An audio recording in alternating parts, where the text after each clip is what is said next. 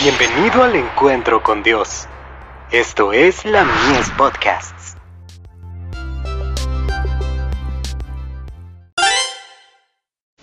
Hijos e hijas de Dios. Llegamos a ser sus hijos. Mas a todos los que le recibieron, a los que creen en su nombre, les dio potestad de ser hechos hijos de Dios. Juan 1, verso 12. La filiación divina no es algo que obtenemos por nosotros mismos. Solo a los que reciben a Cristo como su Salvador, se les da la facultad de llegar a ser hijos e hijas de Dios. El pecador no puede librarse del pecado, por ningún poder inherente. Para el logro de este resultado, debe buscar un poder superior.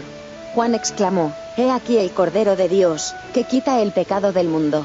Solo Cristo tiene poder de limpiar el corazón. El que busque perdón y aceptación, solo puede decir, nada traigo en mi mano, solo me aferro a la cruz.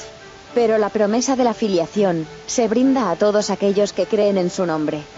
Todo el que venga a Jesús con fe, recibirá perdón. De Review Angeral.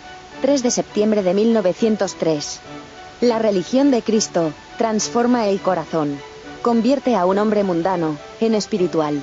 Bajo su influencia, el egoísta se convierte en abnegado, porque tal es el carácter de Cristo.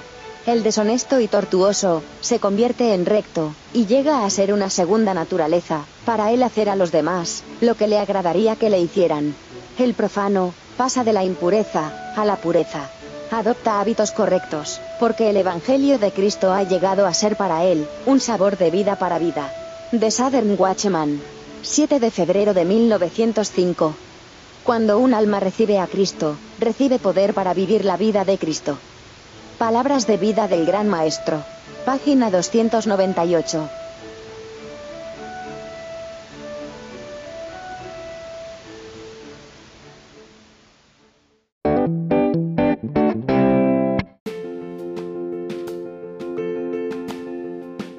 Visítanos en www.ministeriolamies.org para más contenido. Dios te bendiga.